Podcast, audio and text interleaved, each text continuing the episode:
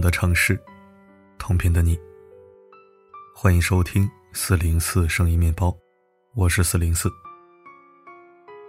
本期头条是一篇合作方推广，微妙商学院的理财课程。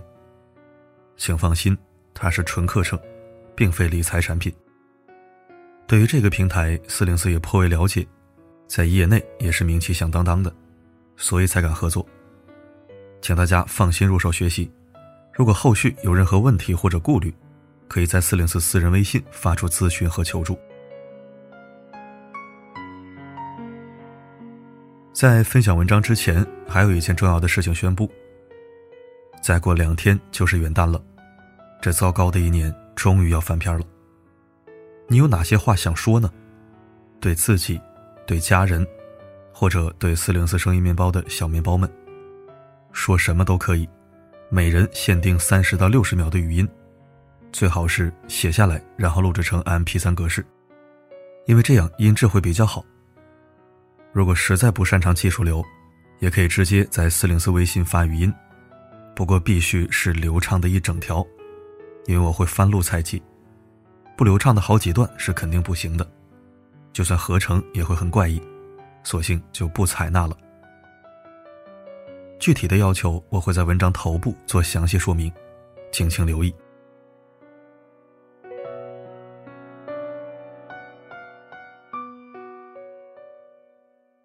二零一九年初秋的时候，四零四有幸去了一趟武汉。当时的武汉繁华热闹的一如往常，人们忙着工作生活，三五成群的聚在一起谈笑，大街上几乎没有人戴口罩。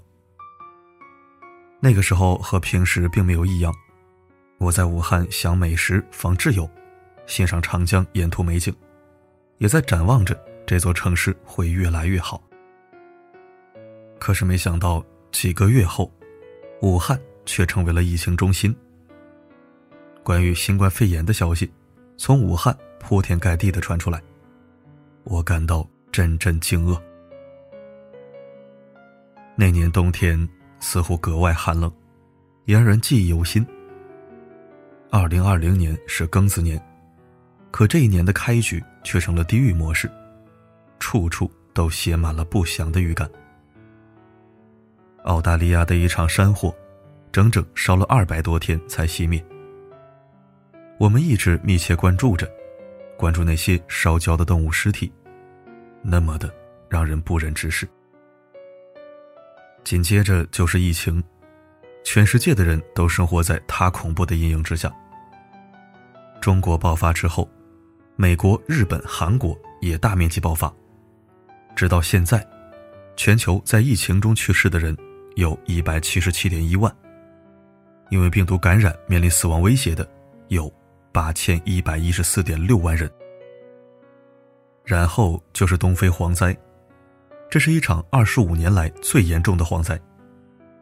遮天蔽日的蝗虫疯狂啃食庄稼，农民的血汗化为泡影，随之而来的是可怕的饥荒。有一千九百万人可能会被饿死。再接着是地震，一月十九日，新疆喀什地区发生六点四级地震；二月十三日，千岛群岛发生七点零级地震。洪灾，六月以来，我国南方地区发生一九四零年以来特大洪涝灾害，波及浙江、江苏、湖南、湖北等二十多个省份，近四千万人受灾。频频发生的天灾人祸，为二零二零年涂抹上了一层悲情的底色。我们被迫重新思考人类与自然的关系，对自然的敬畏又增添了一份。当我们过度掠夺，自然就会用他的方式来表达愤怒，而后果是我们难以承受的。人在自然在灾难面前，真的太渺小，太薄弱了。二零二零年，我们最先面对的是离开。一月十六日，著名主持人赵忠祥去世，我们再也听不到《动物世界》里。那个低沉而充满磁性的声音。一月二十六日，正当我们为疫情而惊慌不安时，传来科比坠机身亡的消息。和他同乘一架直升机的，还有他的二女儿吉安娜。五月二十六日，赌王何鸿燊去世，属于他的那个时代，被彻底拉下帷幕。七月十八日，日本演员三浦春马在家中自杀，年仅三十岁。他的遗作《金钱的开始是爱情的结束》播出之后，人们才看懂了那个男孩大大的笑容背后是怎样的凄凉。八月二十八日，黑豹男主德维克·博斯曼在与结肠癌战斗了四年之后，病重离世，年仅四十三岁。生前拍下的一些照片里，波斯曼深受疾病的折磨，依然坚持拍戏、做慈善。探望患病儿童，让我们既心疼又敬畏。在疫情期间，我们还失去了很多很多鲜活而美好的生命。李文亮医生是疫情的吹哨人，可他自己却在接诊时感染病毒，仅仅五天之后就进了重症监护室，不幸离世。武汉市江夏区第一人民医院医生彭银华。原定正月初八举行婚礼，可大年初一，他就倒在了工作岗位之上。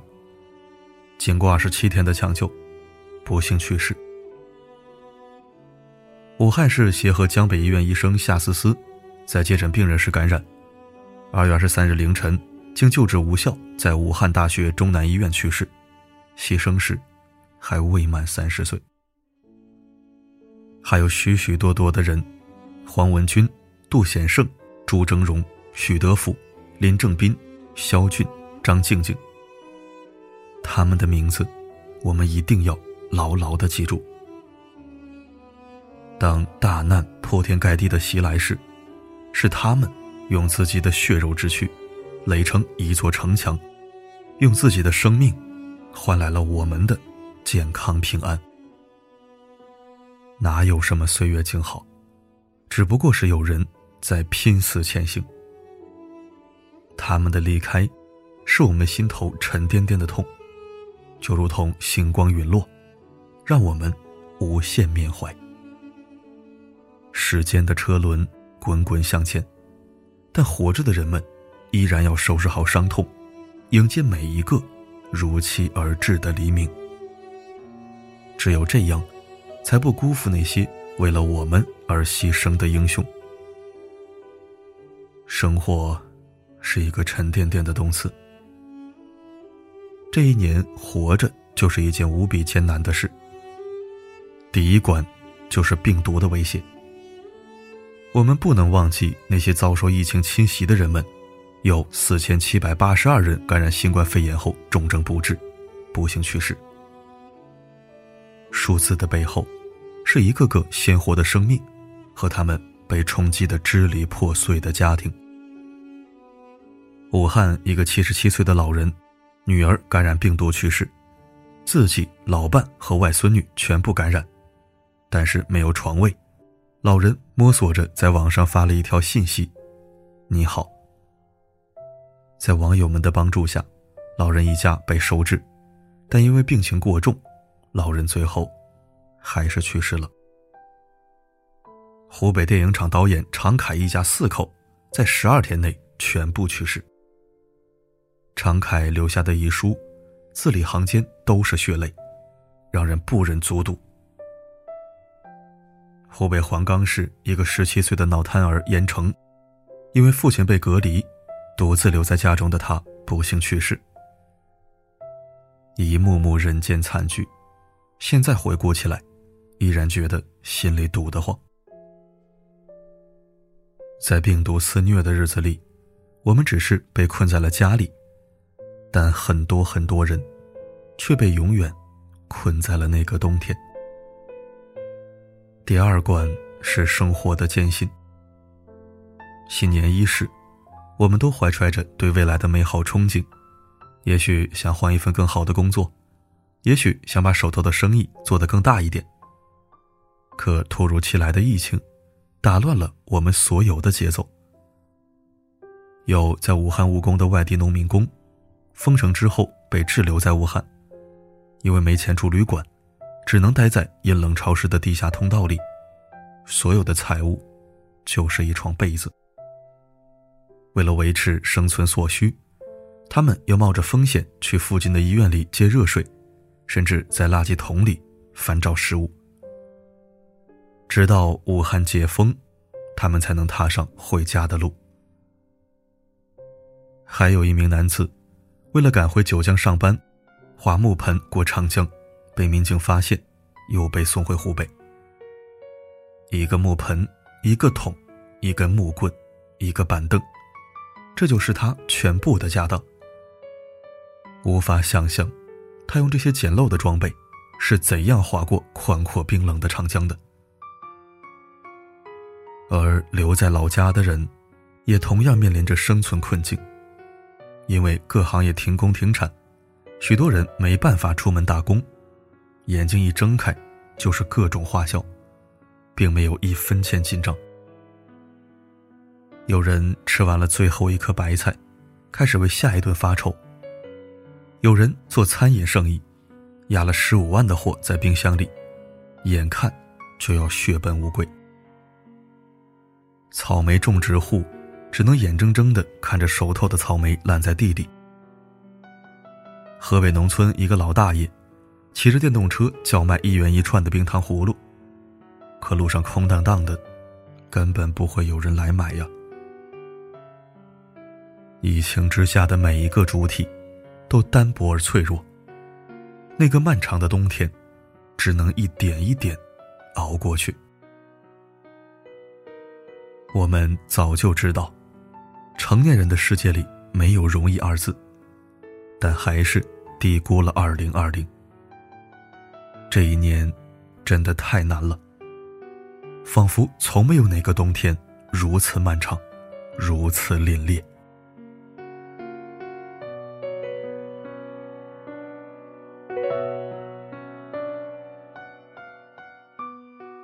虽然疫情让生活变得更加艰难，但幸好。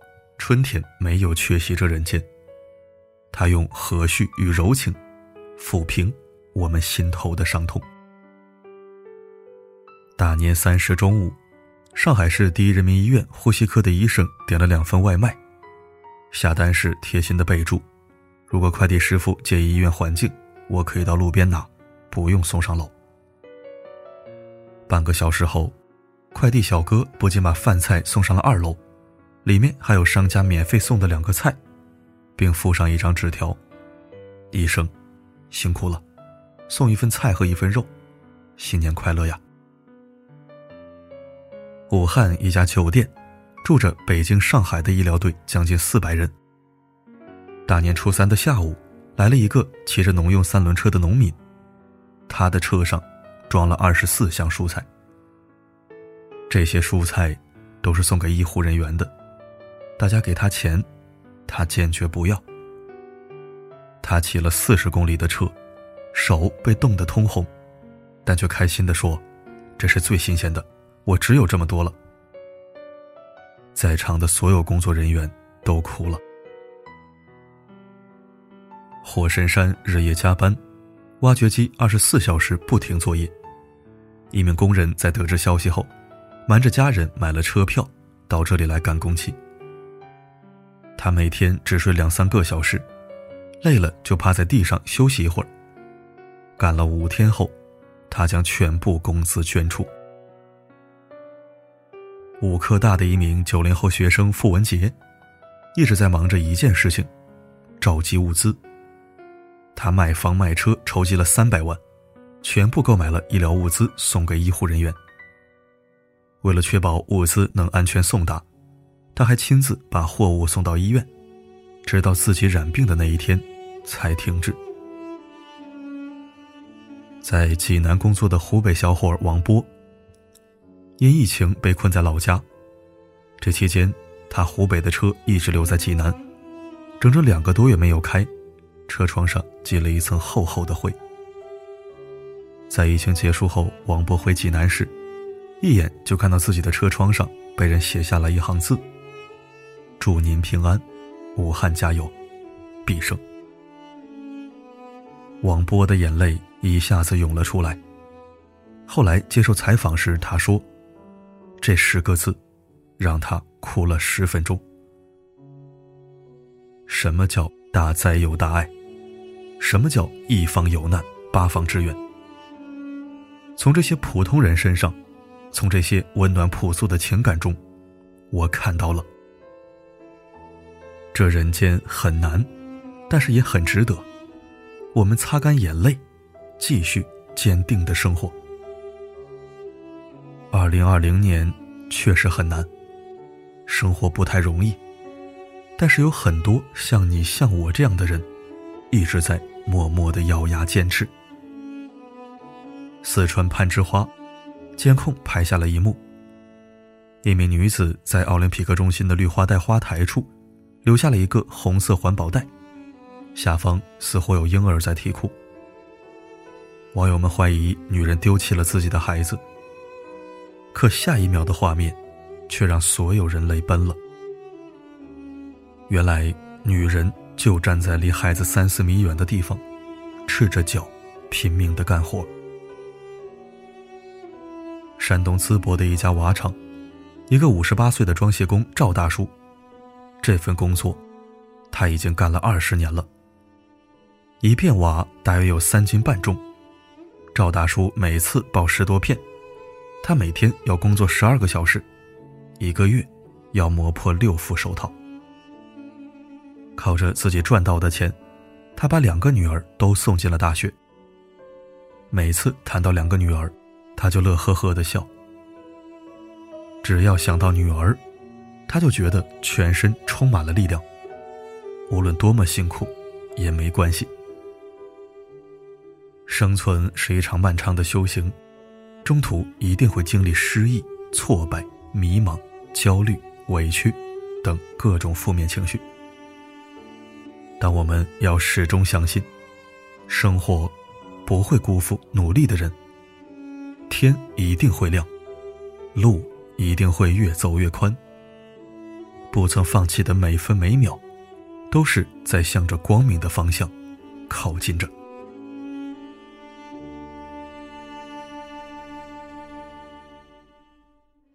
很小的时候看过一个故事。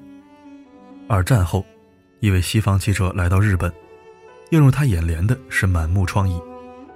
但随后看到的一幕，让他知道这个民族依然有希望。他看到一个少年正坐在废墟上安静的读书。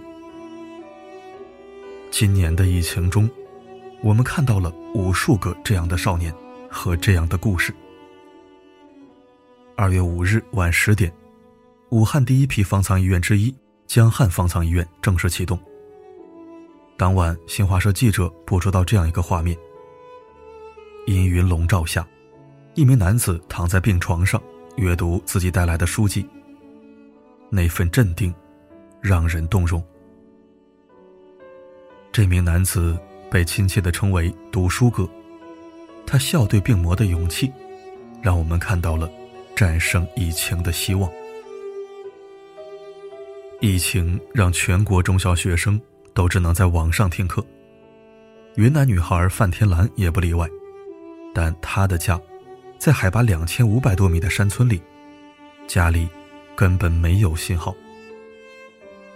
为了跟上进度，范天兰只能爬到屋顶的山坡上接受信号，冒着寒风坚持学习。这一幕。让人无比的感动。今年高考，范天兰以理科六百四十四分的成绩，被西南大学地理科学学院师范专业录取。未来，他希望帮助贫困家庭的学生，让他们能通过教育来改变命运。一代代人知识的传承，让山里的孩子也能插上腾飞的翅膀。这是。最让人欣慰的事情。今年五月，一个七岁女孩在父母卤菜店的案板下学习的照片刷屏网络。女孩叫柯恩雅，在湖北宜昌一所小学上一年级。四月份，父母的卤菜摊位复工后，恩雅就跟着父母在一起，父母做生意，踏上网课。有网友评论说：“案板上是生活，案板下是未来。少年智则国智，少年强则国强。我们的未来就藏在这些坚韧、乐观、勇敢、勤奋的少年身上。他们展现出了年轻一代蓬勃的朝气，展现出了未来社会中流砥柱的担当。”马上就要过完二零二零年了，站在二零二零年的尾巴上，回望即将过去的一年，万千思绪涌上心间，满腔感慨梗在喉头。这一年充满了灾难、恐惧、心酸、哀伤，也有着无数的感动、振奋、温情、快乐。无论如何。二零二零年要结束了，二零二一年又会是一个全新的开端。可以肯定的是，生活永远不可能一帆风顺，前方依然有种种未知的挑战在等待着我们去征服。但是，历史告诉我们，只要不放弃，坚持到底，那么最后的赢家。一定是我们。没有一个冬天不可逾越，没有一个春天不会到来。这是南方周末二零零九年的新年献词，这句话也很适合写在今年的末尾。时光滚滚而逝，刻骨铭心的二零二零，也终究会化作漫漫长河的短短一瞬。但我们会一直记得这不平凡的一年。很多年之后，也许记忆会泛黄褪色，但精神不会。所有的感动与温暖，都会久久的停留在我们心底，并化作一股坚不可摧的力量，延续、传承下去。